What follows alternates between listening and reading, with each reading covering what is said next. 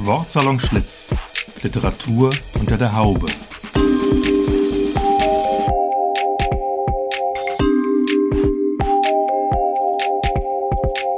Ein Podcast über Literatur, Buch, Stadt und Szene aus dem ehemaligen Frisiersalon Schlitz in Frankfurt.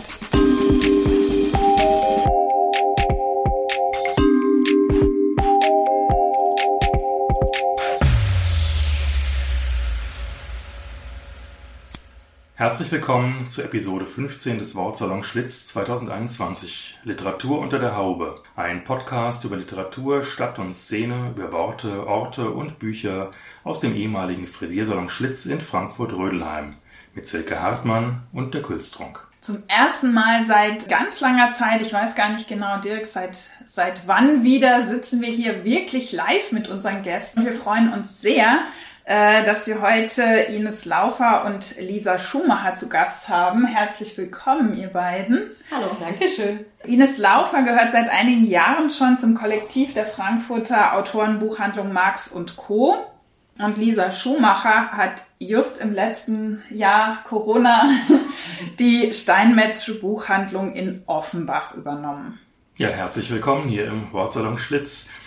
Heute geht es um das Thema Buchstandorte und wir werden über verschiedene Verortungsaspekte des Buchhandels und von Buchläden sprechen und natürlich auch über das Buch als Objekt.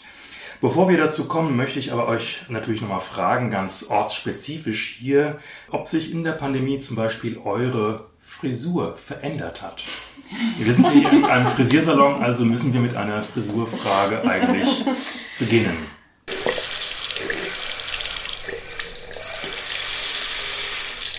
Also ähm, ich glaube, meine Frisur ist die, die viele oder die, die mich kennen, schon immer an mir gesehen haben. Da hat sich nicht viel verändert. Die wurde mal, die wurde einfach länger in der Zeit der Pandemie und mein Pony äh, hat mir in der Zeit tatsächlich meinen Mann geschnitten, ganz akkurat. Also keine großartigen Veränderungen in Corona-Zeiten. Hm. Ines. Nein, auch ich bin mir treu geblieben, habe die Haare einfach wachsen lassen und ähm, ja, bedauere es ein bisschen, dass wir hier nicht parallel noch die Haare frisiert bekommen oder geschnitten bekommen. Weil, ja, ich mache das dann tatsächlich zur Not einfach mal selbst. Ähm, aber genau, das ist mit ein bisschen wählen. Auch nicht so schlimm.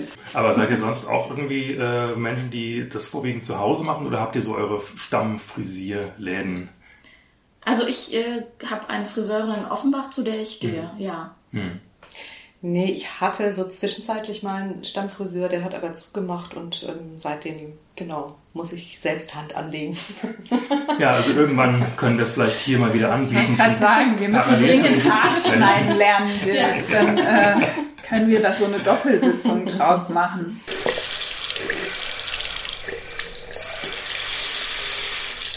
Jetzt haben wir schon über eure Friseurläden oder Stammfriseure gesprochen. Was uns interessiert, ist so ein bisschen eure persönliche Buchhandels- oder Buchladenbiografie. Ich habe zum Beispiel in jeder Stadt, in der ich gewohnt habe, mir relativ schnell immer so einen Buchladen gesucht ähm, den ich dann auch sehr regelmäßig besucht habe. Als ich nach Marburg zum Studieren ging, war das natürlich der Rote Stern, der auch noch ein Café und ein Antiquariat hat. Und das war schon so ein Ort, der so eine kleine Anlaufstelle, Heimat, was auch immer für mich war äh, in dieser Stadt. Ich merke auch jetzt, auch gerade in der Pandemie ist das unheimlich wirkmächtig geworden, dass ich häufiger in den Buchladen gegangen bin, als Ort der sozialen Begegnung, als ähm, mal gucken, was es Neues gibt. Ist das bei euch auch so, Lisa? Hast du auch so eine Buchhandel- oder Buchladenbiografie? Ich glaube, ich habe auf jeden Fall eine, eine Bücherbiografie, also ähm, das Lesen lernen und das Entdecken von Büchern war für mich, glaube ich, eine der großartigsten Sachen, die in meinem Leben passiert sind. Und ich bin in Friedrichsdorf aufgewachsen und da gab es so eine Buchhandlung, zu der sind wir auch hingegangen. Ich war aber auch ganz oft und bis heute eigentlich auch ein Stadtbücherei-Mensch. Das habe ich als Kind einfach total genossen. Ich durfte mich da frei, also ich durfte mich in der Stadt frei bewegen und hatte irgendwann meinen Leserausweis und bin quasi nach der Schule an Nachmittagen in die Bücherei und habe da mhm. Nachmittage verbracht. Und ähm, also ich bin eher so ein bisschen, glaube ich, Stadtbücherei, ähm, das Ausleihen sozialisiert. Ich bin dann zum Studium nach Frankfurt gezogen und da hatte ich gar nicht so eine Stammbuchhandlung, sondern da haben mich viele Buchhandlungen angesprochen. Da bin ich so wechselweise irgendwie hingegangen, ähm, weil, weil es viele schöne Orte gibt in Frankfurt, finde ich. Das wurde dann ein bisschen weniger, als ich dann anfing, im Literaturhaus zu arbeiten, weil ich natürlich dann vor Ort immer viel mit Literatur ähm, versorgt worden bin, ähm, war aber trotzdem auch in Frankfurt immer noch jemand, der gerne in die Stadtbücherei gegangen ist. Und dann mit meinem Umzug nach Offenbach 2018 wurde tatsächlich die Steinmetzsche Buchhandlung meine richtige Stammbuchhandlung. Mhm. Ines, wie ist es bei dir? Gab es da eine, eine Buchladenbiografie? Ja, also wobei ich tatsächlich auch sagen würde, es ist immer so zweigleisig, sowohl die Büchereien als auch die Buchhandlungen. Und ähm, das ist tatsächlich eine Buchhandlung in, also in Göppingen bei Stuttgart aufgewachsen. Ähm, eine Buchhandlung, wo ich einfach gerne immer hingegangen bin. Ähm, gab auch nicht so wahnsinnig viele dort. Und dann natürlich, als ich in Tübingen angefangen habe zu studieren, Gastelbuchhandlung, die es leider nicht mehr gibt, genauso wie dann in Stuttgart. Also ich habe auch Kunstgeschichte studiert.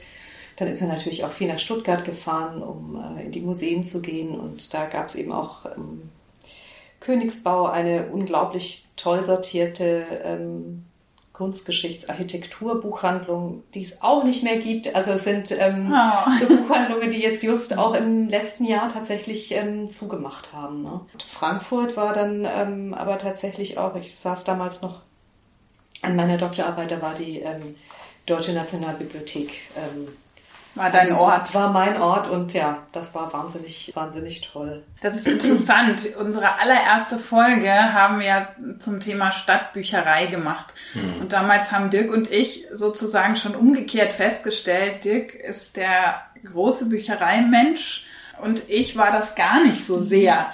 Äh, deswegen würde mich jetzt mal interessieren, Dirk, Bibliothek oder Buchhandlung, beides? Ja, ich finde das natürlich total schön, dass unsere beiden Buchhändlerinnen hier auch so diese Bibliotheksthematik eingebracht haben, weil da bin ich ein ganz großer Fan von. Ich hatte nämlich gedacht, ich müsste mich hier peinlicherweise so ein bisschen als Buchhandelsmuffel outen, also vor allem von meiner Geschichte her.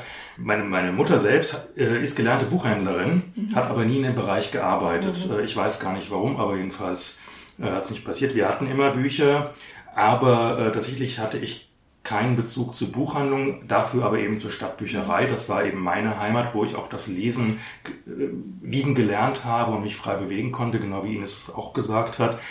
Ähm, ich habe natürlich auch ähm, Antiquare habe ich gerne aufgesucht. Ähm, Flohmarkt war so ein möglicher Ort, mich mit Büchern mhm. zu versorgen. Ich habe mir Bücher ausgeliehen und habe mir nochmal nachgedacht, warum, woran liegt das eigentlich? Natürlich liegt es auch daran, dass natürlich ähm, ich als, als gerade als junger Mensch und auch noch als Student, ich hatte einfach kein Geld für neue Bücher. Ja, also mhm. wenn man in eine Buchhandlung mit neuen Büchern geht, mhm. dann sind diese Bücher einfach erst einmal relativ teuer mhm. vergleichsweise. Und von daher habe ich einfach versucht, meinen Lesebedarf auf andere Art ähm, zu, zu äh, versorgen. Und natürlich äh, habe ich parallel gesehen, dass das Buchhandelsangebot in Frankfurt immer weniger geworden ist. Das war natürlich auch gleichzeitig wieder traurig anzusehen. Dann habe ich natürlich dann schon auch noch geguckt, was ich da noch irgendwie finden kann. Ich glaube, eine Buchhandlung, da bin ich dann doch immer relativ oft gewesen. Das ist nämlich die Buchhandlung neben der Stadtbücherei, die Königsche Buchhandlung. Also jetzt mhm. aktuell mhm. neben der Bücherei in der mhm. Kleinmarkthalle, mhm. weil die auch einen sehr starken ja. Kunstaspekt hat, der mich eben auch sehr stark interessiert. Ähm, das ist, glaube ich, vielleicht eine noch, die für mich wichtig war. Ich sag mal, es gibt ja auch so ikonische Buchhandlungen. Gibt es da eine, wo ihr sagt, oh, da wollte ich immer mal hin oder da musste ich irgendwann in meinem Leben mal hin? Bei dir, Lisa?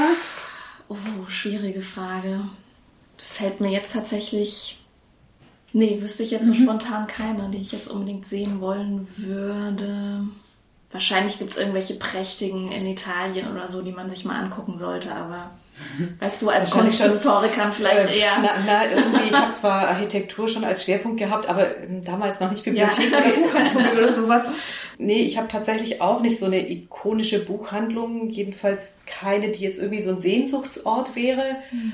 Ähm, aber ähm, wir haben das Glück, dass wir eine ehemalige Kollegin ist nach Frankreich gegangen, also die ist halb Französin, ist wieder zurückgezogen, also beziehungsweise ist natürlich kein Glück, weil sie nicht mehr bei uns arbeitet, aber es ist schön, weil wir sie mal besucht haben und sie hat uns ähm, eine wunderschöne äh, Buchhandlung in der Hochprovence gezeigt, die heißt Le Bleuet. Und die ist wirklich also ein Traum auf, was weiß ich, drei, vier Stockwerken, unglaublich verwinkelt, unglaublich toll, also ich glaube nicht, dass die da irgendwas überwachen können, aber das ist das ist tatsächlich dann fast so eine Mischung wie Buchhandlung. Und natürlich sind jetzt, kein, sind jetzt keine antiquarischen Bücher da, aber es ist so viel. Und dann natürlich auch diese die französischen Bücher sind ja auch wie die englischen Bücher. Das ist nicht mhm. immer Hardcover, sondern das sind ja diese Softcover. Mhm. Und das ist tatsächlich ein bisschen wie am Flohmarkt dann stehen und stöbern, überstöbern, überstöbern. Also es ist, hört irgendwie gar nicht auf. Und das ist schon ein ganz tolles Erlebnis mhm. irgendwie gewesen. Du, Dirk, hast du eine mal besucht oder hast du eine, die du gern besuchen würdest? Habe ich auch lange drüber nachdenken müssen. Also äh, ich glaube, das erste, was mir eingefallen ist, ist die äh, City Lights Buchhandlung in San Francisco, die von Lawrence Ferlinghetti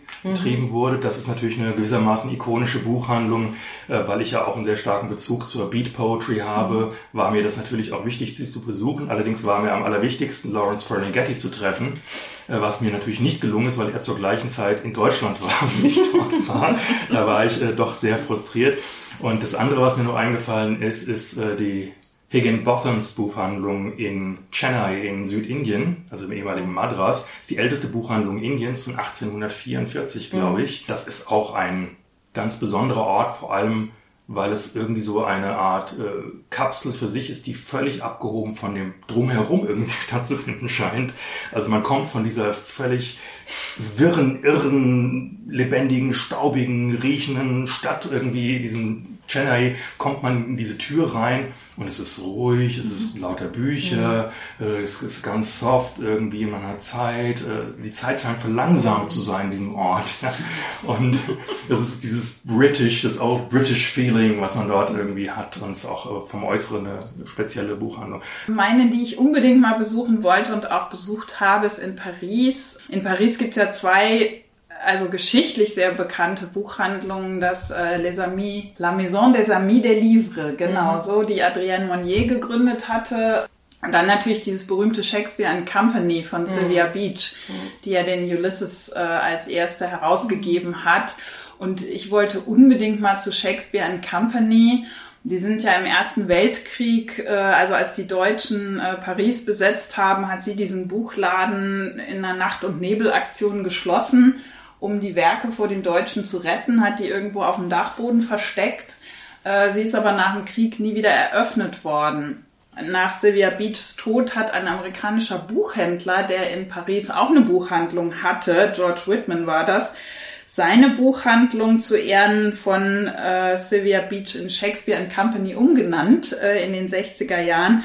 Und da bin ich dann mal hingegangen und äh, habe mir das angeguckt. Und ansonsten waren natürlich auch so diese Bukinisten an der Seine. Das fand ich auch immer so ein, ein, mhm. einen ikonischen Buchort, äh, mhm. wo ich auch heute, wenn ich in Paris mhm. bin, ganz, ganz gerne noch hingehe.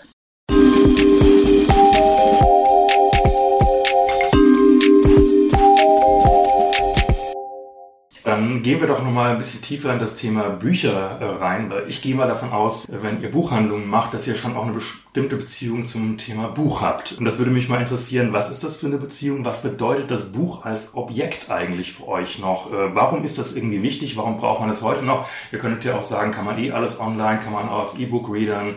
Wozu braucht man eigentlich überhaupt heute noch Bücher? Also was ist euer, euer Ansatz oder euer Gefühl dazu, zum Buch, zum Objektbuch? Denke, so ein Buch kann auf sehr vielen unterschiedlichen Ebenen wirken, aber das haptische oder das ein Objekt wirklich in der Hand zu haben, ist, ähm, finde ich, wahnsinnig, ähm, ein wahnsinnig tolles ähm, Erlebnis und gehört zum Buch dazu. Also man kann natürlich, also gerade wir Buchhändler kriegen ja zum Teil diese Leseexemplare mhm. dann auch ähm, vorab elektronisch und ähm, ich merke immer, ich lese das zwar dann schon auch, klar, ähm, passiert auch mal, dass man im Urlaub viele Leseexemplare dabei hat und alles ist doof, dann muss man sich doch wieder ein elektronisches irgendwie, also wenn man seine Zeit damit nicht verbringen will, was Blödes zu lesen, aber ähm, ich merke, ich, es bleibt bei mir nicht so im Kopf, genauso wie bei Hörbüchern, die ich tatsächlich manchmal gerne auch hörte, denke, jetzt kann ich dann auch diese Neuerscheinung noch vielleicht irgendwie merken, äh, mir, äh, mir reinziehen sozusagen, weil es ist ja ein unglaubliches Pensum, was man ähm, lesen muss immer. Aber es ist was anderes, ob ich es in der Hand habe und gelesen habe oder nicht. Also und das ist ähm, sowohl, es hat wahrscheinlich wirklich mit diesem räumlichen zu tun, dass man eben weiß, wo ist man im Buch. Ähm, und dann gibt's aber auch wirklich diesen, ähm, ja, diesen haptischen, diesen, diesen Genussaspekt, ein solches Buch in der Hand zu haben. Ne? Also ich meine, nicht umsonst gibt es immer noch ähm, die andere Bibliothek, die einfach unglaublich toll ist mit diesen Büchern im Schuber. Es gibt diese tolle Naturkundenreihe, die die Judith Schalansky. Schalansky, genau, S, ich war noch S, was am Ende des Alphabets schon wieder räumlich, genau, die Judith Schalansky ähm, rausgibt, das gehört einfach dazu. Ne? E-Books gehen natürlich irgendwie, aber es bleiben Aspekte vom Buch auf sehr vielen Ebenen hängen. Also, mhm. beziehungsweise nicht, nicht hängen, also gehen verloren, so rum. Ja, ja, okay. Ja, ich kann da Ines eigentlich nur, nur zustimmen. Mir geht es da ganz ähnlich. Ich glaube, dass das Lesen in einem, einem physischen Buch ein ganz anderes Leseerlebnis und Lesevergnügen auch ist, als wenn man wirklich auf den Bildschirm äh, schaut oder wie, also auf, auf was anderes Digitales irgendwie äh, zugreift oder zurückgreift. Und ich glaube, ähm, ja, dass wirklich dieses Haptische, wie du eben schon gesagt hast, eine ganz große Rolle spielt, dass man es wirklich in der Hand hat und man weiß, wo man ist im Buch und und es ist ja auch so, also ich finde es einfach so unglaublich schönes Objekt, wenn es auch noch gut gemacht ist und ja. schön gebunden mit einem schönen Cover und man das Gefühl hat, ein Verlag hat sich wirklich Gedanken dabei gemacht und, äh, und viel Mühe reingesteckt, dann ist es irgendwie, dann ist das was Besonderes. Mhm. Ja. Ich habe mich immer ein bisschen gewundert über diese Objektifizierung von Büchern, mhm. weil tatsächlich habe ich Bücher anders gelesen und zwar mhm. vor allem über den Inhalt. Also mich war der Inhalt wichtig, die Form war mir relativ unwichtig, zumal auch meine Buchhändlermutter, der war das halt immer sehr, sehr wichtig, diese äußere Form. Und der, da war es wichtig, wenn ein Buch gelesen war, sollte es möglichst so aussehen wie vorher, also quasi ungelesen. Okay, das so habe ich nicht. nicht das habe ich äh, nie hingekriegt. Ähm, also bei mir haben Bücher Ecken und Kanten, da fliegt da mal der Kaffee drüber und ähm, also ich gehe da, ich benutze die als Gebrauchsgegenstände, ja. Mhm. Und ehrlich gesagt, ich mag die sogar, wenn ich die gebraucht dann kaufe, wenn die diese Spuren teilweise haben, dass sie benutzt sind. Das, und dann frage ich mich auch noch, was ist eigentlich dann wirklich der Unterschied zum E-Book? Also im E-Book ist ja auch, hat man ja in der Hand, man kann es ja relativ ähnlich lesen wie ein normales Buch. Es ist ja also ich glaube, das ist tatsächlich, also man, also die Lehrer gehen ja auf die Schüler zu und sagen, ihr habt ähm, unterschiedliche Formen des Lernens. Es gibt die visuellen. Typen, es gibt die was weiß ich was für Typen und so weiter. Und ich, dann möglicherweise hat das mit auch damit irgendwie zu tun. Ich kann es mir wirklich besser merken, auch inhaltlich. Natürlich geht es um den Inhalt des Buches und ein schön gemachtes Buch, wenn der Inhalt Quatsch ist, ähm, interessiert mich also jedenfalls nicht als Gesamtobjekt, dann wenn, mhm. wenn als gemachtes Objekt. Insofern ist natürlich ein großer Unterschied, ob ich das ähm, so lesen kann oder es nur ein E-Book ist. Ich finde auch, dass die Einzigartigkeit des Objektes Buch ähm, total wichtig ist. Und das mhm. geht eben nur über dieses, über das ähm, physische. Ja. Ähm, denken wir jetzt, also keine Ahnung, auf dem, auf dem iPad, auf dem Handy, wo auch immer ich mein E-Book lesen kann, da mache ich halt auch Instagram und Facebook und gucke Nachrichten und was weiß ich was. Aber dieses Moment, ich nehme dieses Buch und wie keine Ahnung, als Kind zieh die Decke über den Kopf und mach die Taschenlampe an. Mhm. Das ist, das geht halt mit, das geht nur mit, also es, das kriegt eine Einzigartigkeit dadurch noch. Ja. Das, das, die anderen Gegenstände sind ja multifunktional irgendwie.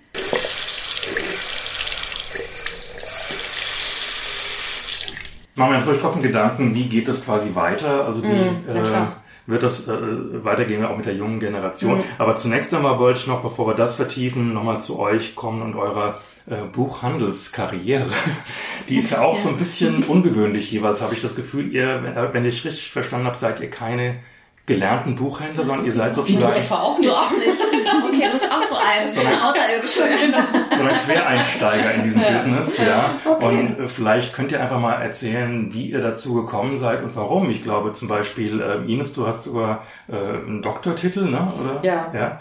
Äh, du bist studiert. äh, du bist ja studierte ähm, Germanistin, Germanistin auch, ja. ja. Mhm. Literaturwissenschaftlerin. Ja. Genau. Also was hat dich am Buchhandel gereizt?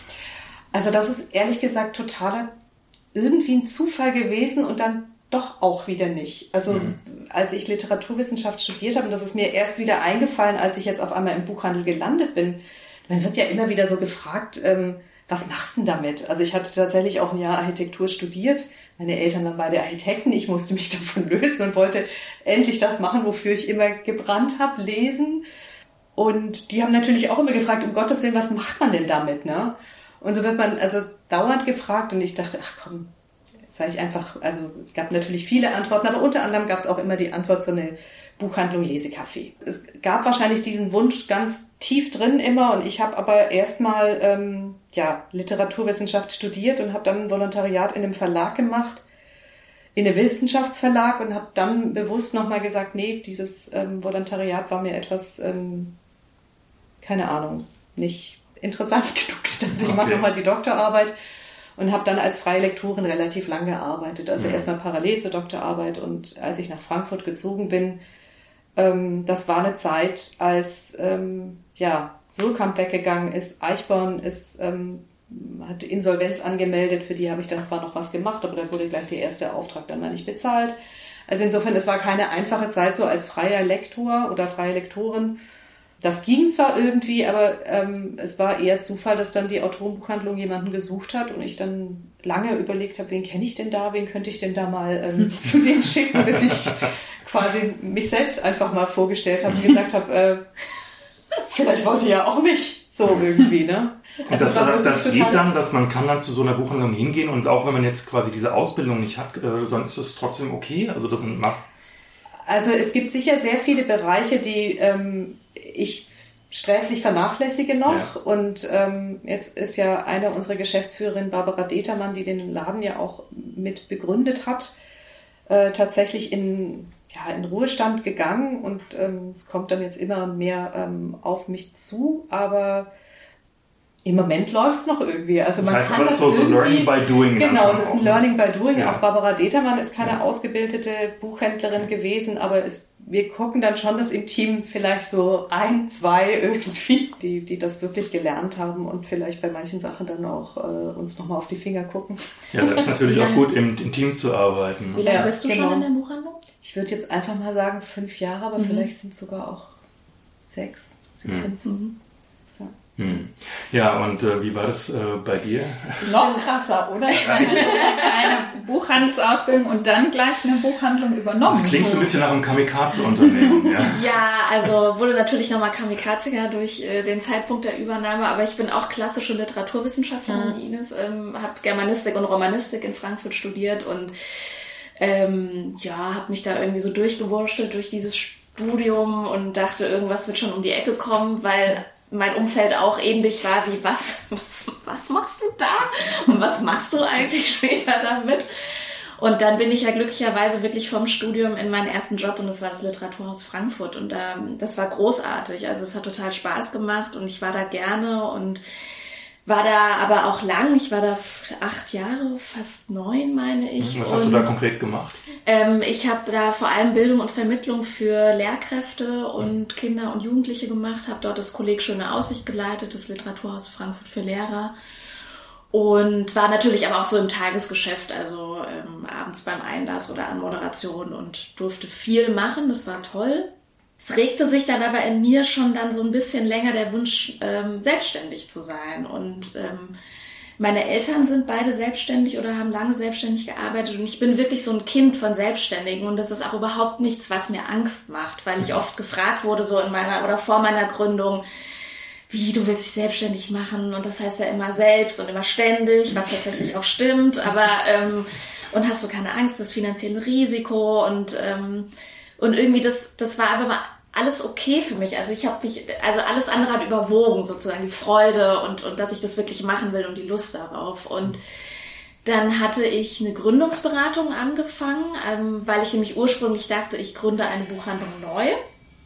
Dann kam quasi über Zufälle, kam ich zu der Info, dass Frau Fischer, das ist die vorherige Inhaberin der Steinmetzschen Buchhandlung, die nun auch schon, ähm, ich glaube, so an die 70 Jahre alt war, quasi verkündete, dass sie eine Nachfolge sucht. Und dann habe ich mich ins Gespräch gebracht. Also ich habe wirklich, ähm, es, also es gibt auf, auf der Internetseite vom Börsenverein gibt so eine so eine Buchhandlungsbörse sozusagen. Mhm. Da kann man inserieren und da hatte sie inseriert und ich bin wirklich ich habe das gelesen und ich wohne gegenüber von der Buchhandlung und ich bin wirklich aus der Haustür raus und bin zu Frau Fischer und habe gesagt, ich habe es gelesen, ich bin da, haben Sie Lust, wollen wir mal reden. Mhm. Wir kannten uns ja nun auch ein bisschen, weil ich ja Stammkundin war und dann hatten wir ein erstes Gespräch und das hat echt so dermaßen gepasst mit uns beiden, mit, ähm, dass sie sich vorstellen konnte, an mich quasi zu übergeben und ich mir vorstellen konnte, es genauso zu übernehmen. Und dann folgte aber ein langer Prozess nochmal aus Gründungsberatung, äh, Businessplan schreiben, äh, Finanzen aufstellen, immer wieder in Gesprächen mit Frau Fischer. Und, ähm, und dann irgendwann habe ich den Kaufvertrag unterschrieben äh, im Februar 2020, als man quasi so entfernt aus China hörte, dass da irgendwas äh, rumgeistert und wir alle noch das so ein bisschen belächelt haben, was da so in China abgeht. Und dann hatten wir in dem Kaufvertrag festgemacht, dass der 1. April die Übergabe ist und am 17. März war ja dann quasi Lockdown und ja, jetzt lache ich drüber, aber äh, am 17. März waren wir nicht zum Lachen äh, zumute, weil es natürlich erstmal ein Schock war, weil äh, bei mir erstmal im Kopf rumging, ähm, okay, super, ich habe jetzt äh, 54.000 äh, Euro äh, Schulden aufgenommen über ein KfW-Darlehen. Ähm, ich habe jetzt, okay, das ist jetzt das so finanzielle Ruin, wirtschaftliche Ruin meiner Familie. Herzlichen Glückwunsch, Lisa, ja, hast du mhm. super gemacht. Und dann merkte man halt quasi, dass es geht, dass wir irgendwie durch diesen Lockdown kommen, nämlich aufgrund der Kundenbestellung und der großen, großen Solidarität und natürlich auch, weil wir uns dann relativ drauf eingestellt haben. Aber Genau, und ähm, ja, es war natürlich eine total verrückte Übernahme, die ich mir eigentlich auch anders gewünscht hätte. Mhm. Ja. Also es klingt schon nach einer wirklich sehr abenteuerlichen ja. Geschichte, muss man sagen. Eigentlich äh, träumt man manchmal ja von sowas, man läuft einfach irgendeinen Laden rein, hey, ich kann das und äh, dann wird man angenommen und man denkt immer, das ist irgendwie so Fantasie, irgendwie sowas gibt's gar nicht in der Wirklichkeit, aber offensichtlich ja. ähm, gibt's das in dem Fall äh, ja doch und natürlich äh, würde mich natürlich jetzt auch interessieren, wie habt ihr es denn dann konkret geschafft oder wie hast du das dann konkret geschafft, in dieser Pandemie sozusagen noch über Wasser zu bleiben? Ich denke, das ist ähm, bei den meisten kleinen Buchhandlungen, zumindest weiß ich jetzt von keiner in Frankfurt oder Offenbach, ähm, die nicht relativ gut durch die Krise gekommen ist und wie Lisa gerade schon sagte, was mit der Solidarität der Kunden zu tun hat, die sich, glaube ich, in dieser Zeit, zumindest in der Anfangszeit, sehr bewusst gemacht haben, dass sie nach der Pandemie eine Stadt haben wollen, die von kleinen Läden noch durchdrungen ist. Also, dass die kleinen Läden einfach mhm. weiter existieren sollen, auch Buchhandlungen weiter existieren sollen. Sie haben bemerkt, dass ähm, die kleinen Buchhandlungen oder dass das Netz der Buchhandlungen so aufgestellt ist und die Lieferanten, dass sie die Bücher genauso schnell bzw. schneller haben als über Amazon. Also es ist mhm. schon ein Bewusstsein, ähm, von den Kunden da gewesen, die ja auch, auch ähm, die wahnsinnig nett waren irgendwie auch, die natürlich auch viel Beratung gesucht haben, ähm, dann per Telefon, per Mail auf einmal. Dann haben wir natürlich wie, wie fast, also ich kenne eigentlich alle Buchhandlungen, die dann mit dem Fahrrad das aus, mhm. äh, ausgefahren haben. Dann hat man natürlich letztes Jahr das Glück gehabt, dass das Wetter fantastisch war, anders als dieses Jahr. Wenn wir dieses Jahr einen Lockdown gehabt hätten, bei diesem ganzen Regen, es wäre grauenvoll gewesen, aber das, das ging, ne? Mhm. Also sind, sind mehrere Faktoren zusammengekommen. Natürlich hat man auch unendlich viel gearbeitet, weil es natürlich doppelt Arbeit bedeutete. Ne? Also du hast nicht einfach einen Kunden, der kommt und will ein Buch, sondern du hast einen Kunden, der ruft an ähm, und will ein Buch und dann muss man eine Rechnung schreiben und das ist halt jetzt unser Laden ist nicht auf Rechnungsschreiben ausgelegt. Das ist, das ist irgendein absurdes System, wie jeder von uns irgendwie sich denkt, so schreibe ich jetzt mal eine Rechnung. Aber es ist halt nicht darauf ausgelegt, keine Ahnung, 100 Rechnungen am Tag zu schreiben. Das heißt, man, also es gab Tage, die haben wir uns natürlich unterschiedlich aufgeteilt. Da saß ich nur hinten an diesem beschissenen Computer und habe Rechnungen geschrieben von morgens bis abends. Also es war ein komplett anderes Buchgeschäft auf einmal und so, wie man es eigentlich nicht haben will. Und trotzdem war es natürlich super, dass es so gelaufen ist, weil so sind wir durch die Krise gekommen. Ja, also bei uns war es ähm, ähnlich. Mhm. Ähm, ich, also ich vergleiche kleine Buchhandlungen ähm, immer so ein bisschen mit so kleinen wendigen Segelbooten oder irgendwelchen Schiffen, die, also der Wind dreht sich anders und wir können den Kurs ändern. Mhm. Und ähm, ich glaube, das war einfach sozusagen das Gewinnermoment all der kleinen mhm. Buchhandlungen, mhm. die wirklich dann, also ich habe wirklich einen Freund angerufen und habe gesagt, leih mir dein Lastenrad für die mhm. nächsten Lockdown-Wochen. Und das hat er gemacht und dann konnte ich Bücher ausfahren. Und so sind wir da irgendwie auch durchgekommen. Und ähm, ja, für mich war das natürlich dann auch nochmal ein härterer Einstieg irgendwie, ne, weil das war eine geschlossene Buchhandlung, in die niemand rein wollte. Es war ein Team, das mich als Chefin nicht kannte. Also es war echt stimmungsmäßig schon eher so im Keller, muss ich sagen.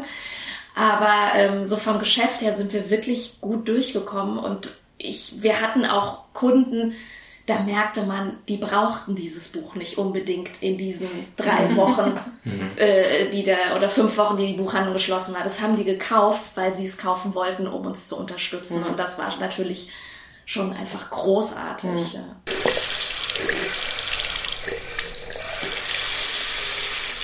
Wenn wir so über euren Arbeitsalltag mhm. reden, ähm, ihr habt aber trotzdem zwei sehr unterschiedliche Arbeitsstrukturen. Ne? Ihr seid ein Kollektiv, wenn ich das richtig äh, verstehe. Mhm. Und bei euch ist es so, ich bin Einzelunternehmerin, Einzelunternehmerin und, und, die Chefin und ja. so. Ähm, wie ist das zum Beispiel im, im täglichen Arbeiten? Äh, ist bei euch im Kollektiv, wird alles gemeinsam entschieden und alles gleich aufgeteilt und alle Gewinne gleich aufgeteilt? Oder wie muss man sich das vorstellen? Ja, also es ist natürlich, ähm, also insofern wir du hast es sehr schön beschrieben, so, so, kleine Läden sind wie so wendige Boote. Und das ist natürlich durch eine kollektive Struktur. Ähm, wir sind jetzt sechs, damals waren wir sieben während der Corona-Krise. Ist das natürlich in gewisser Weise, könnte man denken, ausgebremst, weil wir natürlich alles immer gemeinsam besprechen müssen. Aber wir sind dann schon auch ähm, realistisch und ähm, sagen dann manchmal, wenn ähm, wenn drei das jetzt besprochen haben, dann ist es auch gut. Na klar, es ist anders, wenn, wenn jetzt irgendwelche ähm, Regeln besprochen werden, wie, wie also als der Laden wieder aufgemacht hat. Wie ist es mit Maske? Wie viele Kunden können rein und so weiter? Das besprechen wir dann schon ähm, zusammen. Also es, man kann so, man muss einfach ein bisschen Gewicht. Ist das etwas, was wir wirklich gemeinsam besprechen müssen, oder sind das Dinge, die, die, die jetzt auch nur zwei, drei, die gerade am Tag da sind, kurz mal entscheiden können. Ne? Und, und wirtschaftlich ist es so, kann man so sagen, entweder wir gewinnen alle gemeinsam oder wir gehen dann auch alle gemeinsam baden. Genau, also ja. tatsächlich verdienen wir alle, also der, der Stundenlohn ist für alle identisch. Ähm, und es gibt zwar in dieser GmbH ähm, zwei Geschäftsführer irgendwie und ähm, im Moment arbeiten wir die wahrscheinlich auch oder bearbeiten wir wahrscheinlich auch ein bisschen mehr, aber eigentlich, also selbst das ist relativ gleich verteilt. Genau. Also ich würde sagen, so von der Arbeitsweise her ist es jetzt bei uns ähnlich. Also ne, es gibt Sachen, die, die muss ich nur wissen oder da ist es okay, wenn ich die nur weiß. Ähm, es gibt aber viele, überhaupt eine Buchhandlung und ist eh ein Ort und wenn man ein kleines Team ist, da muss man eh sich viel absprechen und besprechen. Und vieles ist auch so, dass äh, jeder von jedem irgendwie wissen muss, was, was sie gerade macht oder so. Aber ähm, ich, ja, ich trage natürlich sozusagen die, die wirtschaftliche Verantwortung als Einzelunternehmerin, ähm, spüre das aber gar nicht so, also oder verdränge das auch manchmal ähm, und ähm, habe quasi Angestellte äh, Kolleginnen, die ähm, die in der Buchhandlung arbeiten, die ich so auch letztes Jahr allesamt übernommen habe und halten konnte jetzt über die anderthalb Jahre. Und ähm, ich glaube, die hätten letztes Jahr wahrscheinlich auch äh, zum Teil auf ihr Gehalt und auf ihren Lohn verzichtet, weil die zum Teil seit den 70er Jahren in dieser Buchhandlung sind und ihre Ausbildung dort gemacht haben. Und auch so bin ich jetzt, glaube ich, nicht so die harte Chefin, die jetzt so die krassen Ansagen macht im täglichen Geschäft. Und ähm, ja, kontrollieren ist jetzt auch nicht so meins. Ich liebe es, ich liebe Eigenverantwortung über alles und liebe es, wenn meine Mitarbeiterinnen das genauso sehen und genauso arbeiten. Und im Grunde genommen muss man ja auch sagen, dass also ich bin ja die einzige nicht gelernte Buchhändlerin und sie können es zum Teil halt auch einfach besser und wissen es besser. Und da bin ich sehr viel mehr auf sie angewiesen als sie auf mich. Ihr habt jetzt eben gemerkt, wie so eine Krise plötzlich irgendwie äh, ganz unerwartet irgendwie äh, kommen kann. Aber natürlich gibt es ja jetzt schon lange irgendwie eine Veränderung in den äh, Lesegewohnheiten. Also ich habe den Eindruck, tatsächlich eben auch wirklich jüngere Menschen, sogar jüngere Autoren, die ich kenne, die schreiben noch, aber die lesen nicht mehr.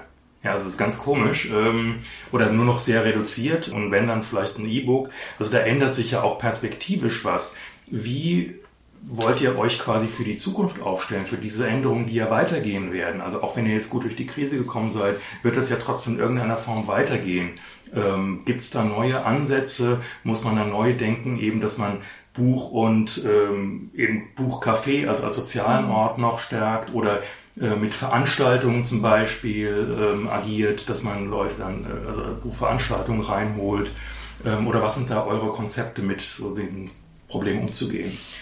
Also ein Konzept habe ich mir jetzt noch nicht erarbeitet, wie ich mit den äh, Problemen umgehe. Ich finde eh, dass ja gefühlt seit 20 Jahren das Buch totgesagt ist und es lebt immer noch. Also ich bin manchmal so ein bisschen diese Diskussion leid, ähm, wie lange wird es das Buch noch geben und stirbt es nicht bald aus? Ähm, ja, es, es gibt bestimmt Bewegungen dorthin, ähm, aber ich glaube, vor 20 Jahren haben Kinder auch vielleicht weniger gelesen oder ähm, dann müsste man sich und wenn man das ändern will, sollte man sich mal den Schulkanon in der, sollte man sich mal den oder deutschen Literaturkanon in der Schule angucken, dann wüsste man halt auch spätestens dann, woher es eigentlich kommt. Mhm.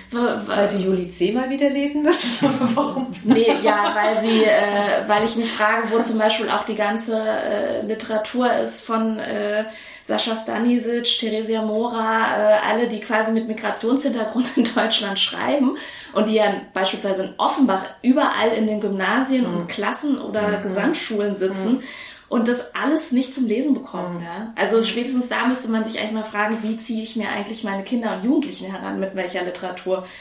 Und da, äh, also da kann ich mich auch wirklich in Rage reden, weil ich finde das wirklich wahnsinnig unverantwortlich und mir hätte man in der Oberstufe mit Effi Briest auch schon fast und äh, mhm. quasi das Lesen äh, vermiesen können oder mit äh, ähm, Robert Musil oder so. Ne? Also, also das, das ist einfach, ja, es ist ein schwieriges Thema. Ähm, ich glaube wirklich, es hat viel, viel auch mit Bildungserziehung sozusagen zu tun, ob wir das Buch weiter erhalten können. Und ich glaube, da ist ganz, ganz viel nachzuholen, aufzuholen oder überhaupt mal irgendwie anzugehen. Das ist aber natürlich dann auch wiederum wahrscheinlich abhängig von einzelnen engagierten Lehrkräften, die sich dem irgendwie verschreiben. Mhm. Aber du hast ja, glaube ich, auch eine sehr äh, traditionelle Buchhandlung da jetzt übernommen. Ja. Ja, und gibt es da trotzdem irgendwie Ideen, da irgendwas zu verändern oder ist es gerade dieses traditionelle Moment, wo du sagst, das ist das, was die Leute eigentlich möchten und was sie auch erhalten möchten? Naja, traditionell in dem Sinne, dass sie ja quasi die älteste, also was ich jetzt als traditionell empfinden würde in dieser Buchhandlung ist, dass sie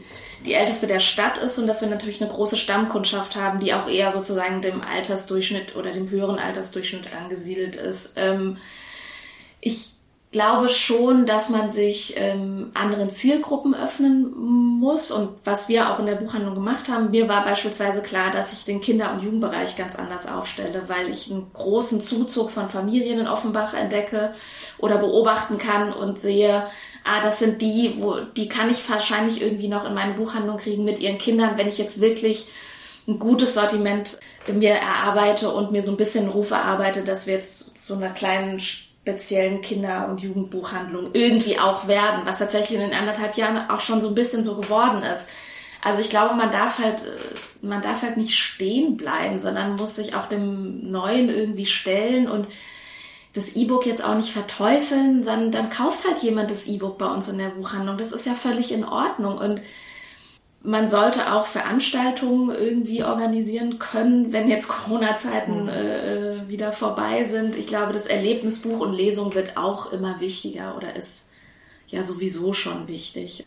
Aber ich glaube, fast nichts geht auch über das Gespräch und Schwätzchen in der Buchhandlung, um wirklich jemanden zum Lesen zu bringen. Und, mhm. und man muss einfach als Team und als Ort offen sein für die Menschen, die da reinkommen und keine Vorurteile oder irgendwelche Vorbehalte haben. Und ich glaube, wenn das die Leute merken, dann trauen sie sich rein. Also das ist in Offenbach ja ein bisschen spezieller. Mhm. Es gibt viele mhm. mit geringen Deutschkenntnissen. Die haben wirklich eine Hemmschwelle, zu uns in die Buchhandlung mhm. zu kommen. Und heißt das, das zum so Beispiel auch, dass ihr fremdsprachige Bücher mehr anbieten könntet? Könnten wir bestimmt, ist ein anderes Thema, die zu besorgen und auszusuchen, ähm, könnten wir bestimmt, aber wenn wir von Offenbach reden, dann reden wir, glaube ich, von 160 Nationen. Das können wir okay. überhaupt nicht leisten.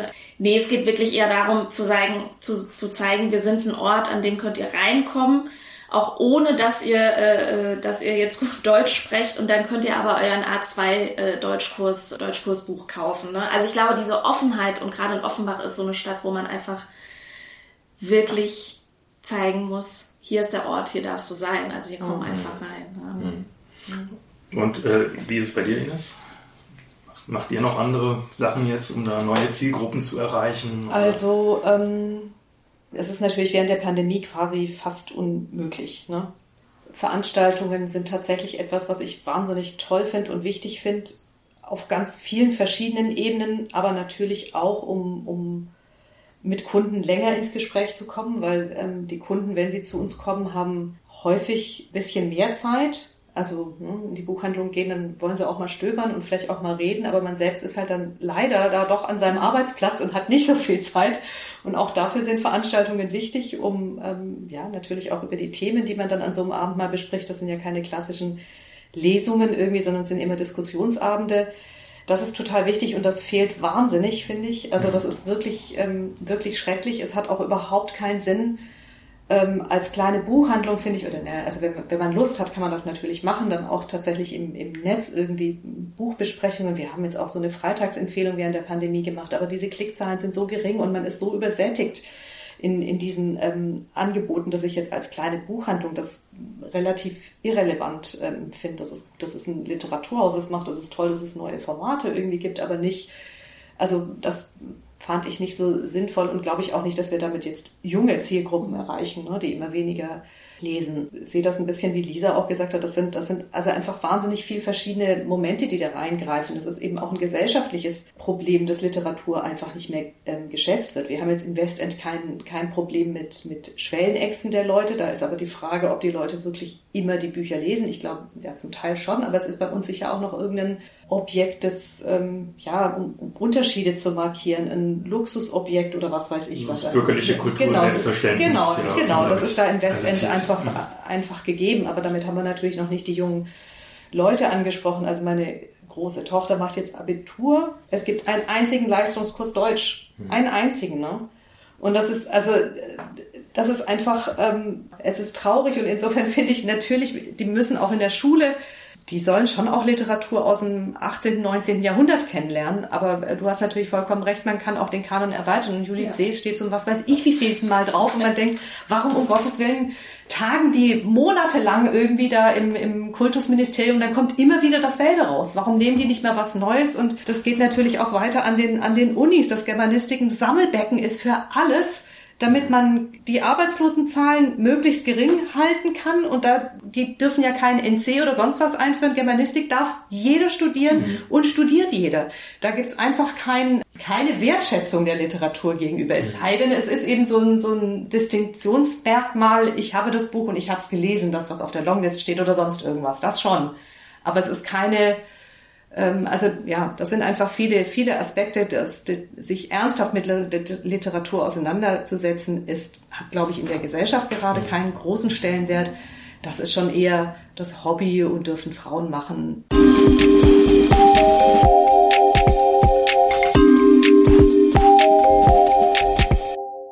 Wie wichtig ist denn so ein Ort für die Buchhandlung, an dem er ist. Ne? Also ich habe jetzt schon gehört, Offenbach eher eine Herausforderung, zum offenen Ort zu werden. Das Westend eher äh, im akademischen Umfeld, wo es vielleicht etwas leichter ist. Wie wichtig ist der Ort? Ja, wahnsinnig wichtig, weil äh, du gehst da ja auch, also du gehst da ja rein und willst dich ja auch irgendwie wohlfühlen. Es gibt ja nichts Schlimmeres, in, als in einen Laden zu gehen, wo du denkst, so, du bist beobachtet oder ich darf es nicht anfassen oder ne, also das kennt man ja von sich vielleicht manchmal so von kleinen Boutiquen oder so, mhm. so fühle ich mich manchmal. Dann denke ich so, oh Mist, meine Schuhe sind schon wieder dreckig, hätte ich mal vorher geputzt, so, ne? Also ich glaube, äh, es ist total wichtig, ähm, dass man da irgendwie, dass man da locker bleibt und äh, dass, dass man zu einem Ort ist, an dem man sich einfach wohlfühlt. Das klingt jetzt so abgedroschen, aber mhm es ist einfach so. Ich da meinte aber auch den Ort drumherum. Den ne? Ort also drumherum. Also da, wo du, wo du angesiedelt bist. Wo ich wirklich der angesiedelt bin. Der Standort. Genau. Wirklich der Standort. Okay, ja, der ist natürlich, also ich weiß ne? nicht, ob ihr so zu, äh, kennt ihr so ein bisschen, die, du warst ja ich schon mal da, wo du hast besucht, besucht und wir hatten auch schon damals darüber also, gesprochen. Also ich bin ja in der Fußgängerzone in der genau. Frankfurter Straße, das ist quasi die Hauptstraße der Fußgängerzone. Äh, meine Buchhandlung ist so ein bisschen oder sehr mittig angelegt, wenn man sich jetzt die Länge der Straße anguckt und so ein bisschen ja, der Nabel so ein bisschen dieser, dieser Straße. Und drumherum könnt ihr euch vorstellen, ist ganz viel Gastronomie, eine äh, große Apotheke, ein Vielmann, dann aber auch so Billigläden, ein Blumenladen. Wenn ich es jetzt böse sage, so nichts Besonderes. Und ja, also noch ein Chibo und so, ne? Also und ein Rossmann. Dann kannst du an einer Hand abzählen, was das besondere, also wer, wer, was die besonderen Läden sind. Das, dazu würde ich sagen, ist unsere Buchhandlung ein besonderer Ort und dann ist ein paar Meter weiter das Musikhaus André. Äh, ist eins der ältesten Notenhäuser in Deutschland, glaube ich. Und ähm, dann gibt's noch ein Nähmaschinengeschäft, der auch irgendwie, äh, ist auch irgendwie ganz, ganz nett und urig und irgendwie besonders. So, und was machst du jetzt mit diesem Standort? Ne? Und das ist ein Riesenproblem und ich rede da auch schon mit der Wirtschaftsförderung drüber und mit der Politik. Und gestern äh, war ich bei der Mitgliederversammlung vom Gewerbeverein äh, Offenbach, weil es einfach eine krasse Herausforderung ist. Mhm. Das, da ist einfach Stadtentwick Innenstadtentwicklung nötig, weil die Kunden kommen rein und sagen auch zum Teil, also in die, hier in die Frankfurter Straße kann ich ja kann ich ja nicht mehr hingehen. Ist ja furchtbar, wie es jetzt. Ich komme nur noch ihretwegen in die Innenstadt. Ja? Mhm. Und es kann es ja irgendwie nicht sein bei einer Stadt von 135.000 Einwohnern. Ja? Das ist Fußgängerzone. Fußgängerzone. Mhm. Also würde man doch eigentlich denken, Fußgängerzone mit viel Verkehr, viel anderen Geschäften ist doch eigentlich positiv. Ja, und ja. also und eine Fußgängerzone sollte irgendwie einladend sein und schön und tatsächlich ist sie es halt nicht besonders mhm. in Offenbach, ja. Aber musst und, du zum Beispiel, denkst du zum Beispiel auch darüber nach, ähm, du hast dann da zum Beispiel ein anderes Laufpublikum als das, was vielleicht üblicherweise in eine Buchhandlung kommen würde, ne? Denkst du darüber nach, zum Beispiel dein Sortiment dementsprechend anzupassen? Das, da kann ich Was? nicht, ähm, da kann ich nicht mithalten, weil es gibt auch in, in einem Einkaufszentrum um die Ecke gibt's ein Thalia. Und wenn ich jetzt quasi äh, mein Sortiment anpassen wollen würde, ein Beispiel ist, äh, dann müsste ich Mangas anbieten. Weil das ist die Laufkundschaft von Jugendlichen, die an meinem Laden vorbeiläuft, sich manchmal zu mir verirrt, in Anführungszeichen, und nach Mangas fragt. Die gibt's aber im Thalia und das kann ich auch überhaupt nicht leisten, weil A, ich habe überhaupt keine Ahnung von Mangas. Und wenn, also wenn ich es machen wollen würde, hätte ich den Anspruch, es richtig gut zu machen. Und B, habe ich den Platz überhaupt nicht, weil wir 50 Quadratmeter Ladenfläche haben. Also wir sind ja relativ klein.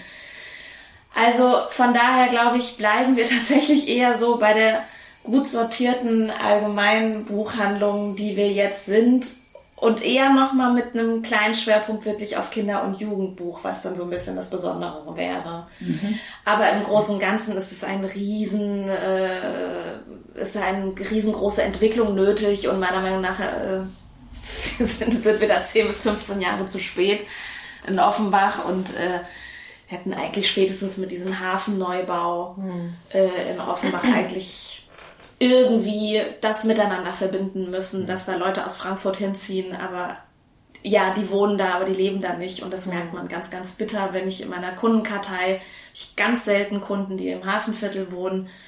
Ähm, und äh, das ist halt, eine, das ist einfach ein Thema von Stadtentwicklung. Mhm.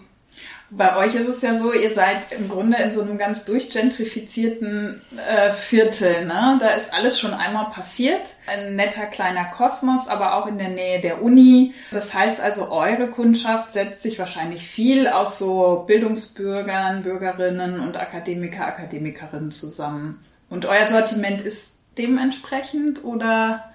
Also es genau, setzt sich aus ähm, Kunden zusammen, die, glaube ich, nicht so genau gucken müssen, ob sie jetzt ein Taschenbuch als Sommerlektüre mhm. mitnehmen oder dann doch lieber drei Hardcover gleich. Ne? Also das ist ähm, klar, versuchen wir auch immer die Neuerscheinungen anzupreisen. Aber also das merkt man natürlich in, in diesen Kundengesprächen.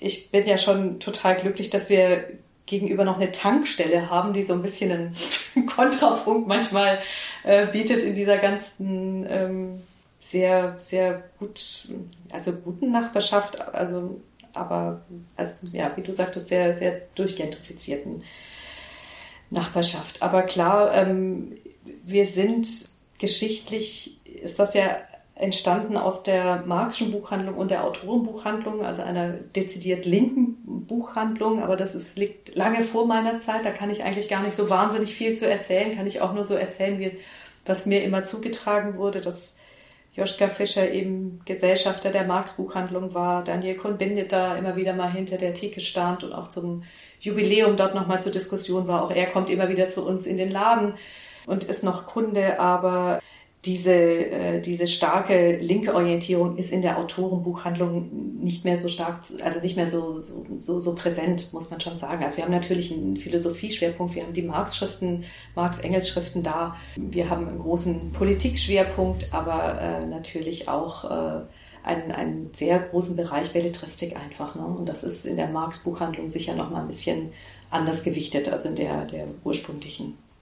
Also das heißt aber, ähm, nur noch mal kurz, um das mit ja. den Sortimenten abzuschließen, mhm. ihr, ähm, du sagst, ihr habt noch ein bisschen Kinder- und Jugendbuch als Schwerpunkt und ihr seid eher breit aufgestellt. Äh, das heißt, es gibt Wir jetzt auch, nicht, ja, es gibt jetzt nicht so dezidierte Schwerpunkte im, im Sortiment. Also ich würde schon sagen, dass wir dass wir Philosophie und Politik einen sehr starken Schwerpunkt haben, Nationalsozialismus auch. Wir haben viel auch im Bereich von ähm, Antisemitismus, aber fehlt jetzt noch eine Klassismus-Ecke. Aber natürlich haben wir eine Gender-Ecke und natürlich haben wir, es gibt einfach wahnsinnig viele Bereiche und wir versuchen auch die Literaturwissenschaft abzubilden, Film ähm, Film und Medien, aber ähm, es ist relativ breit aufgestellt, ja. Also es ist jetzt nicht ähm, eine, eine queere Buchhandlung, die sich mhm. vor allem darauf ähm, konzentriert, ja. Das mich, mich würde in dem Zusammenhang ja. interessieren, aus eigenem Interesse, ja. wie ist es mit der Lyrik? Gibt es bei euch überhaupt Lyrik in den Läden? Klar, natürlich, wir haben, einen großen, wir, haben einen, also wir haben tatsächlich eine große Ecke für Lyrik, ähm, aber ich muss gestehen, dass ich über ähm, also Lyrik ein sehr emotionalen Zugang habe und keinen, mhm. ähm, über den ich groß reden kann. Also das ist so. Mich interessiert, wie kann man eigentlich Lyrik in Buchhandlungen überhaupt verkaufen? Interessiert mhm. sich dafür irgendjemand? Ja. Oder? Ja, also es gibt äh, es gibt schon Interesse in, bei uns, aber eher geringes. Ich glaube, man kann es gut verkaufen, wenn man weiß, wovon man spricht mhm. und über wen man da eigentlich gerade spricht. Jetzt irgendwie zu sagen, hier, das ist die neue Nadja Küchenmeister oder so, hier ist der neue Lutz Seiler. Das reicht nicht. Ich glaube, so das Emotionale muss da so ein mhm. bisschen mit reinspielen, um das wirklich irgendwie gut verkaufen zu können. Also sie ist natürlich vertreten bei uns und ich würde auch nie eine Buchhandlung haben, wo kein einziges lyrisches Buch vorhanden wäre. Das fände ich wirklich ein Unding. Mhm. Aber äh, bei uns tatsächlich in der Buchhandlung jetzt kein Schwerpunkt und leider verkaufsmäßig jetzt auch eher ein mhm. kümmerliches Dasein mhm. fast. Also ich finde aber die Menschen, die zu uns kommen und sich für Lyrik interessieren, sind, also sind meistens selbst große Kenner und also vertiefen sich einfach in diese Ecke und schauen nach Neuerscheinungen mhm. oder gucken nach. Also ich meine, da leisten wir uns, wie ihr wahrscheinlich auch, Bücher, die da fünf oder zehn Jahre auch mal stehen. Ne? Mhm. Das, genau, das finde ich einen interessanten Aspekt mhm. irgendwie. Dass, also Lyrik bleibt dann bei euch länger stehen als zum Beispiel andere Bücher. Also nee, also wir haben, also auch im Deshalb ist natürlich Nationalsozialismus auch ein Schwerpunkt. Also es gibt in allen Bereichen mhm. Bücher, die aus wirtschaftlichen Gesichtspunkten äh, längstens rausgeschmissen gehören, aber die drin bleiben. Mhm. Ne? Ja.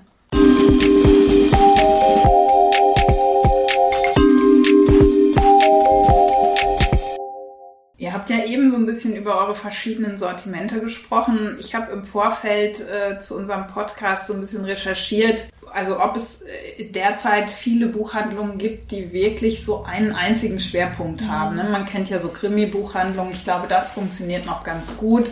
In den 70er Jahren gab es unfassbar viele Frauenbuchläden. Mhm. Das ist ja auch ein bisschen außer Mode geraten.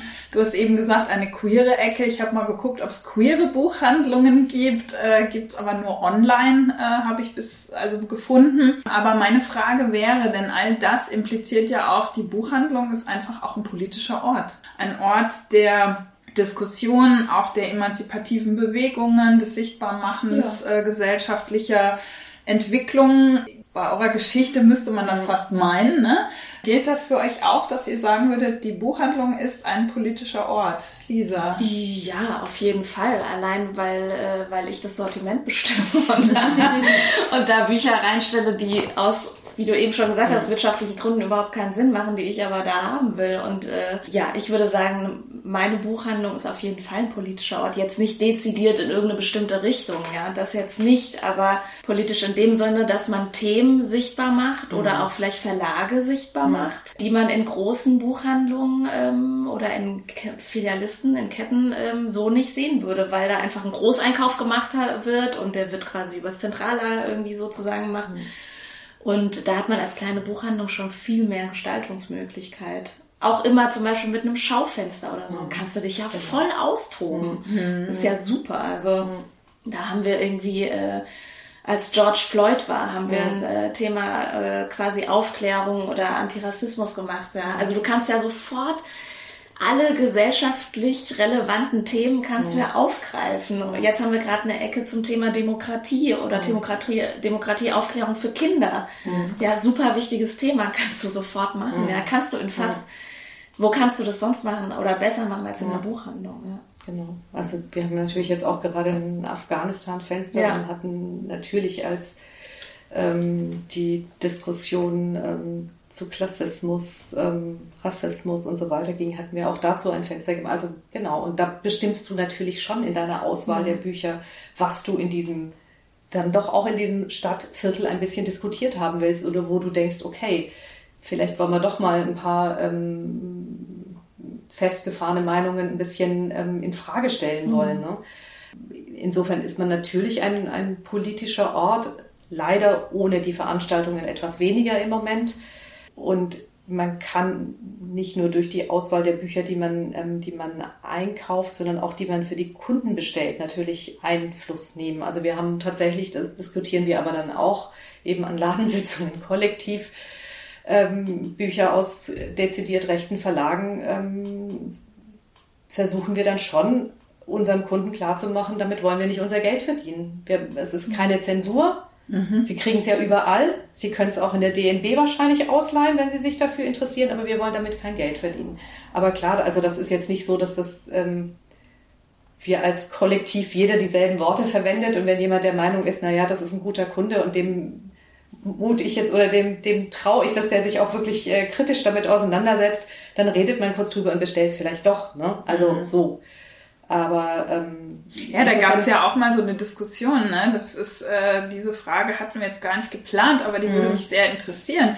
Äh, es gab doch mal diese Diskussion, ob man ähm, Bücher bestimmter Verlage mhm. oder bestimmte mhm. Autoren mhm. überhaupt in sein Sortiment stellt. Genau. Ne? Also wir haben Sarrazin damals eben nicht ähm, nicht bestellt, also sowieso mhm. nicht ins, ins, ins Lager geholt. Also ja, das eine ist natürlich eben diese dieser Einkauf als Neuerscheinung. Der Kunde sieht es sofort. Das andere ist, der Kunde kommt rein und will das Buch ähm, haben, was nicht da ist und man bestellt es auf den nächsten Tag. Und dann ähm, genau, das ist genau das, was ich meinte, wo wir damals gesagt haben, das brauchen wir nicht. Hm. Aber klar könnte man natürlich da jetzt auch kritisch sagen, wie soll ich mir da überhaupt ein Urteil erlauben? Ich muss Sarrazin dieses Buch auch, also jeden Menschen wieder von neuem die Chance geben. Und eigentlich müsste ich mich jetzt erstmal intensiv damit auseinandersetzen und dann ein ganz klares Urteil fällen. Ja, auch. Insofern sind das natürlich Diskussionen, macht man es oder macht man es nicht. Ja, ich finde das auch schwierig, da mhm. irgendwie Zensur zu betreiben oder zu sagen, das bestelle ich jetzt nicht oder will ich nicht im Laden haben oder mhm. damit will ich kein Geld verdienen, weil äh, gut, Sarrazin war jetzt vor meiner Zeit, mhm. kann ich jetzt nicht beurteilen. Ich habe jetzt gerade kein aktuelles Beispiel, was jetzt so in die Richtung gehen würde. Aber ja, man könnte natürlich diverse ähm, Corona-Verschwörungstheorie-Publikationen ja, ne? gibt es ja auch unendlich Aber viele, um da jetzt wirklich einer, einer Kundin oder einem Kunden zu sagen, jetzt bestelle ich ihn jetzt nicht, äh, weil dann hätte ich an mich den Anspruch, dass ich selber gelesen hätte mm. und eine mm. Begründung hätte, warum ich es nicht ja. bestelle.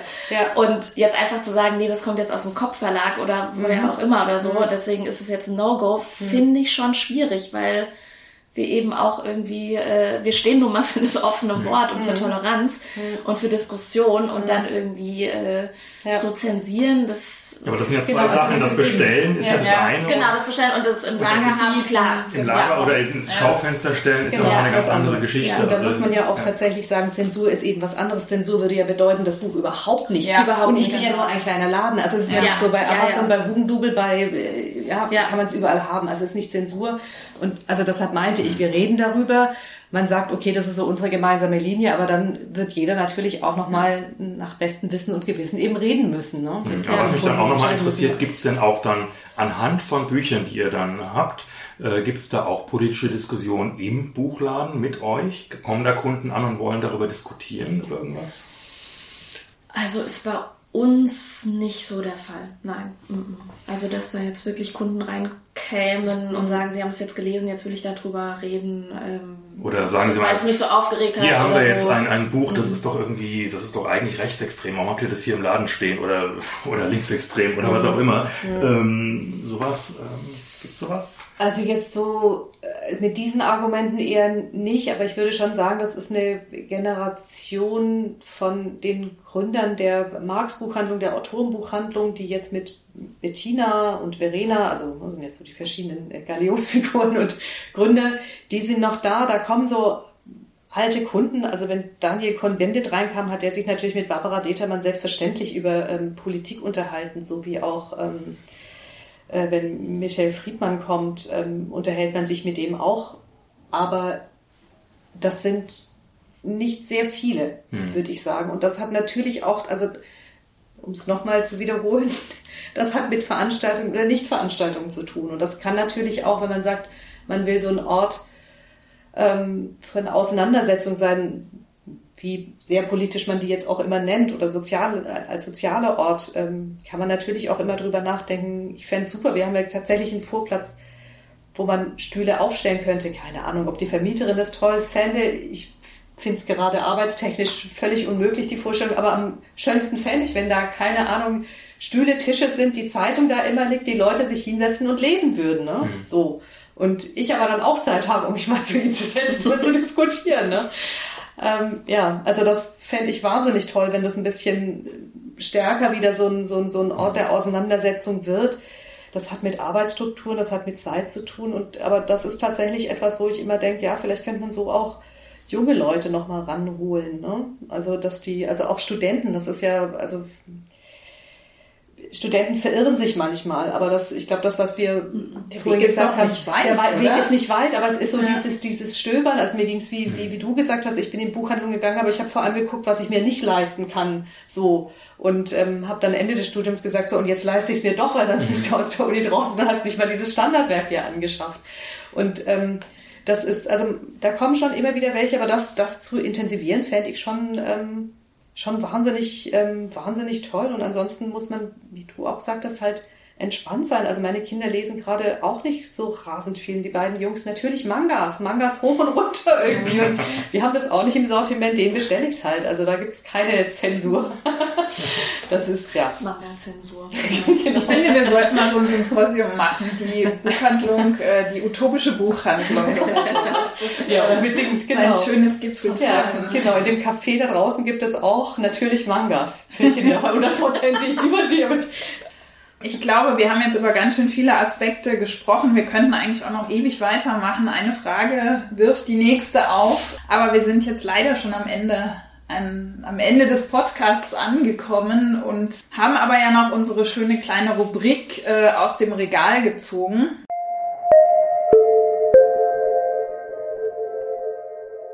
Aus, aus dem, dem, Regal, Regal gezogen. Und da haben wir uns heute überlegt, weil wir uns damit ja auch immer ein bisschen thematisch an unsere Gäste andocken.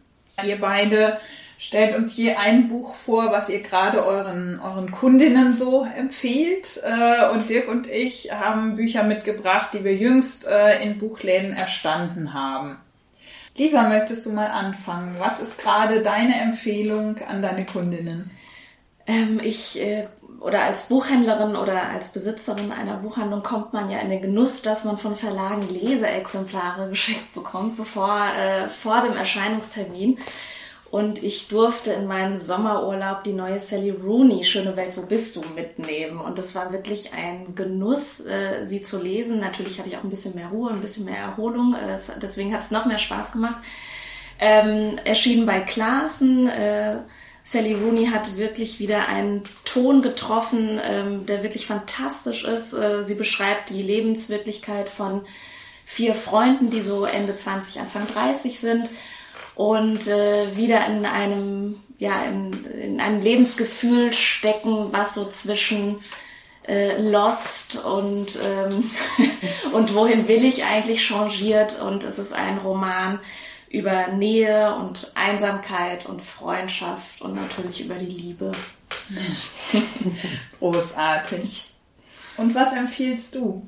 Ja, ich empfehle gerade sehr gerne von Douglas Stewart sein Shaggy Bane, ein ähm, Roman, der in den 80er Jahren spielt in Glasgow Shaggy Bane ist der ist ein kleiner Junge, der mit seiner Mutter aufwächst und Geschwistern. Wir sind in der ja also prekären ähm, prekäre Gesellschaft, äh, Arbeitslosigkeit. Die Mutter ist Alkoholikerin, der Vater verlässt sie. Es gibt Geschwister und es ist trotz diesen diesen sehr schrecklichen Umständen ein unglaublich schöner und rührender ähm, Roman. Also was damit zu tun hat, dass diese Mutter auch wahnsinnig auf ihre Schönheit achtet immer und der kleine Junge natürlich ein unglaubliches Gespür für diese Schönheit hat. Er ist nämlich nicht wie, also klar haben wir dann auch so ein bisschen Schablone, er ist halt nicht wie die anderen Jungs, die gern Fußball spielen, sondern er orientiert sich eben ein bisschen anders und ist Tänzer und es hat eine tatsächlich autobiografische ähm, Fundierung, dieser Roman. Auch Douglas Stewart ist dann eine Zeit lang ähm, Modedesigner auch gewesen, jetzt eben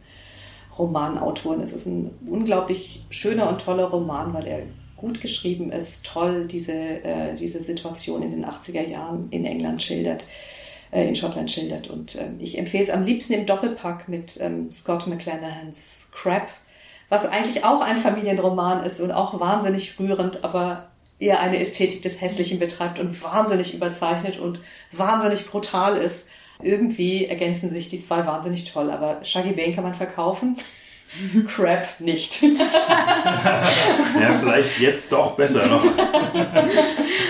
Weißt du die Verlage, in denen sie erschienen sind? Ja, also zum einen ist ähm, der Shaggy Bailey im Hansa Verlag erschienen mhm. und ähm, Scott McClanahan's Crap ist erschienen, wo auch sein Vorgängerroman Sarah erschienen ist in einem Verlag Ars Vivendi, der eigentlich eher Kochbücher in Regionalia macht, von Clemens Setz übersetzt. Eigentlich sehr erstaunlich, mhm. dass ähm, das nicht von einem anderen Verlag ähm, aufgekauft wurde. Mhm. Dirk, ja. was hast du denn? Achso, ich wollte dich gerade fragen, aber ich kann auch anfangen. genau, äh, was hast du jüngst erstanden? Ja, mein, mein jüngst erstanden, das hängt mit, eigentlich mit unserer letzten Podcast zusammen. Da hatte, äh, hatten wir ja Arne Rautenberg und er hat Werke von Lyrik von Kurt Schwitters empfohlen.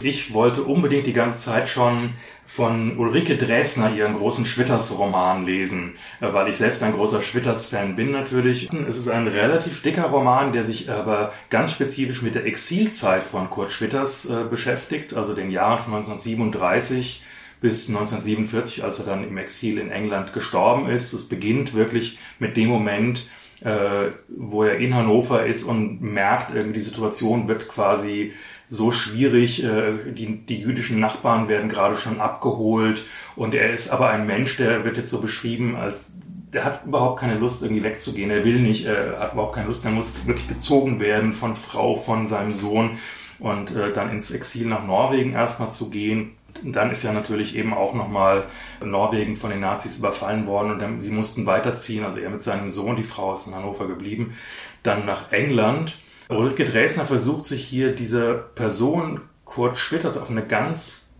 besondere, ungewöhnliche Art zu nähern. Also ich würde sagen, es ist keine Biografie, keine klassische Biografie auf jeden Fall, sondern sie versucht eigentlich in diese Person hineinzugehen und seine Weltwahrnehmung und seine Sprachwahrnehmung zu erforschen, wie dieser Typ irgendwie in dieser Hinsicht tickt und das Besondere ist natürlich, äh, das erleben ja viele, die im Exil sind, wie gehen wir damit um mit unserer Heimatsprache, wenn wir dann im Exil einer anderen Sprache ausgesetzt sind und mhm. wie geht jemand, der so sprachspielerisch veranlagt ist wie Kurt Schwitters, wie geht der damit um? Und deswegen ist natürlich ein großer Teil dieses Romans besteht eigentlich in Sprachspielen zwischen den verschiedenen Sprachen und das ist, glaube ich, auch wieder ein großes Interesse von Ulrike Dresner, was sie da selbst mit reingebracht hat. Es ist aber, man muss es sagen, manchmal auch ein bisschen anstrengend zu lesen, gerade aufgrund der vielen Sprachspiele. Ich finde es hat auch ein paar Längen, weil es teilweise sehr, sehr detailliert ist. Sie hat auch ganz viel recherchiert natürlich äh, zu dieser Exilzeit, äh, wahrscheinlich in Briefen. Und da muss man sich manchmal ein bisschen durchbeißen. Trotzdem, ich finde, das ist ein Buch, wo ich sagen würde, das ist ein Wagnis. Also sie hat da wirklich was Besonderes gewagt, was eben nicht jeder äh, versucht, so nah an einen Menschen ranzugehen, einen Menschen aus einer anderen Zeit. Andere Kultur kann man jetzt nicht direkt sagen, aber äh, aus, aus dieser fernen Zeit ist ja schon auch was sehr anderes, versuchen so nah an diese Menschen da dran zu gehen und so empathisch da rein zu kriechen. Und das ist ein ganz großes Wagnis und deswegen würde ich dieses Buch sehr empfehlen. Es ist ein, erschienen im Penguin Verlag 2020. Ulrike Dresner heißt einfach Schwitters. Silke, was hast du jüngst erworben? Jüngst erworben und tatsächlich sogar bei Ines äh, in der Autorenbuchhandlung habe ich äh, Ulrike Edschmidt, Frau mit Waffe, mit dem Untertitel Zwei Geschichten aus terroristischen Zeiten.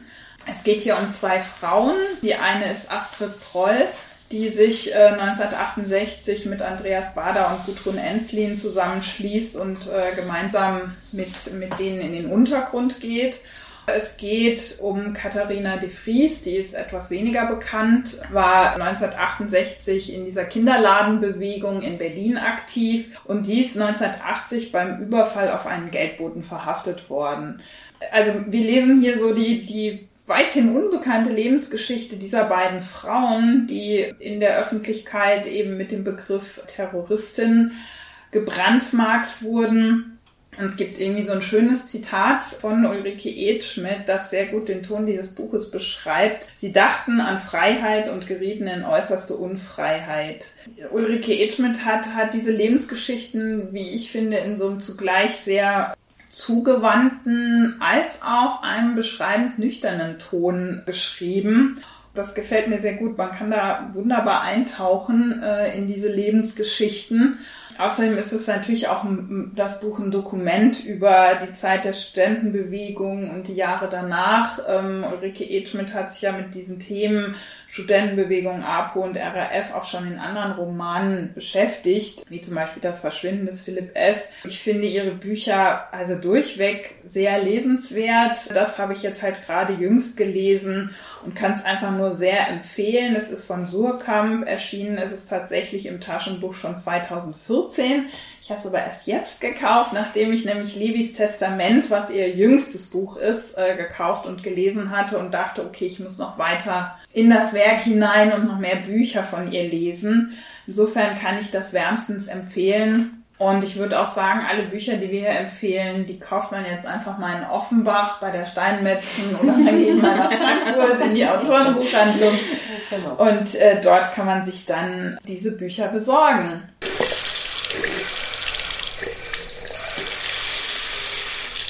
Diese Episode von Wortsalon Schlitz wurde euch wie immer präsentiert von Dirk Hülstrunk und Silke Hartmann.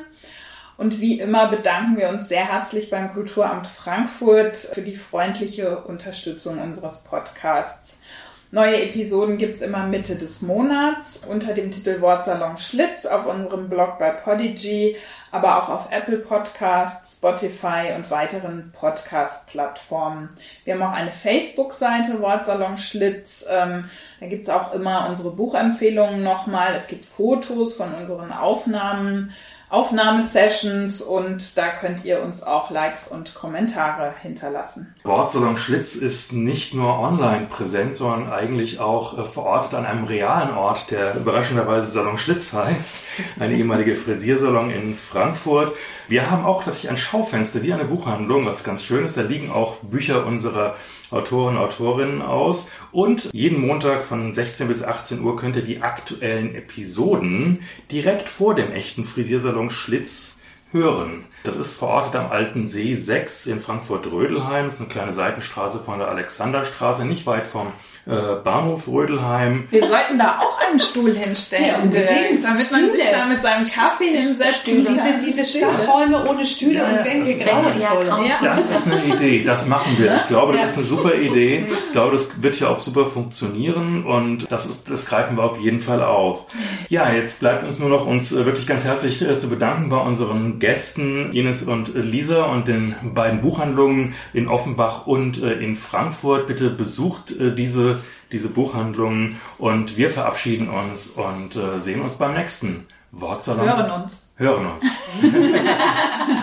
wir hören uns beim nächsten Wortsalon Schlitz. Ja, vielen Dank. Tschüss. Tschüss. Ciao, danke Tschüss. für die Einladung.